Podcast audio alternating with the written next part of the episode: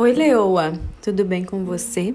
Aqui é Carol Ramayer, psicóloga e mentora de mulheres. Nesse episódio, vamos aprender a dizer não? Eu tenho certeza que em algum momento da sua vida você já se deparou com este conflito interno. Como dizer não para o outro sem que este se ofenda e sem parecer que eu estou menosprezando ou invalidando a sua demanda, seja ela qual for, porque simplesmente não me convém ou não estou afim? Pode parecer exagero, mas algumas pessoas simplesmente não conseguem se posicionar e preferem inventar várias desculpas a ter que lidar com a verdade. Eu conheço pessoas que passam a vida inteira inventando desculpas, daquelas mais esfarrapadas mesmo, sabe?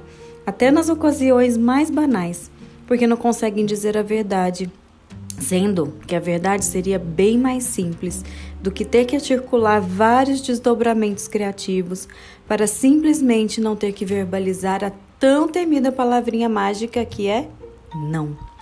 A questão é: não existe problema algum em dizer não. Mas de alguma forma, a gente cria em nossa cabeça a ideia de que é feio ou constrangedor impor limites ou negar as vontades e necessidades alheias que não estão de acordo ou que não vão de encontro com as nossas. Por que você precisa satisfazer as vontades e as necessidades que não são suas? Não sejamos mimadas, né? Obviamente, o mundo não gira em torno de nossas vontades e necessidades. E muitas vezes a gente precisa abrir mão delas em prol de outras pessoas, família, filhos, companheiros. Tudo depende de quem é prioridade para você. As pessoas e os cenários mudam, mas os conflitos são os mesmos, ou pelo menos muito semelhantes. Sem dúvida alguma, de vez em quando, a gente precisa ceder. Nem tudo o que fazemos na vida é legal ou divertido. Sacrifícios e esforços são necessários, mas até estes precisam estar alinhados e de acordo com o que acreditamos, com uma finalidade maior visualizada por nós mesmos e não pelo outro. Então, o que eu quero dizer é: você precisa aprender hoje a dizer não.